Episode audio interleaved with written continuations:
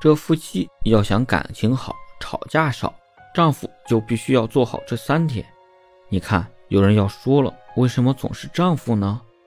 第一，夫妻夫妻，夫在前，妻在后，先有好丈夫，然后才有好妻子。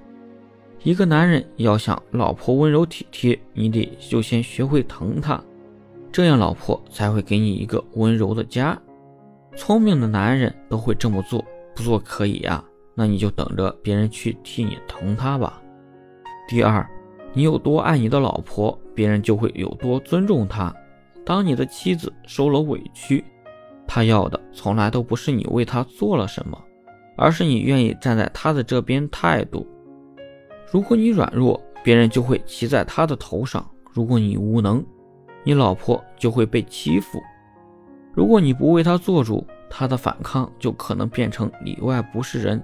所以，别在和稀泥打太极。女人要的是你的偏爱和例外。最后一点就是没有沟通，这是感情破裂的根源。与其捧着手机跟别的女人去谈天说地，倒不如多跟自己的老婆促膝谈心。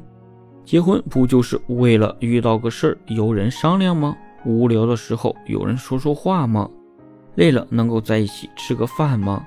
如果你总是不说话，不焦虑，那这个婚姻还有什么意义呢？很多时候啊，压垮女人的不是家务和孩子，而是男人的不回应以及无话可说。女人其实她是不怕辛苦的，只要你有疼爱和理解她，她就能够不停的为这个爱去发电。再多的家务活，她都愿意独自承担，你就偷着乐吧。我说的对吗？欢迎在评论区留言。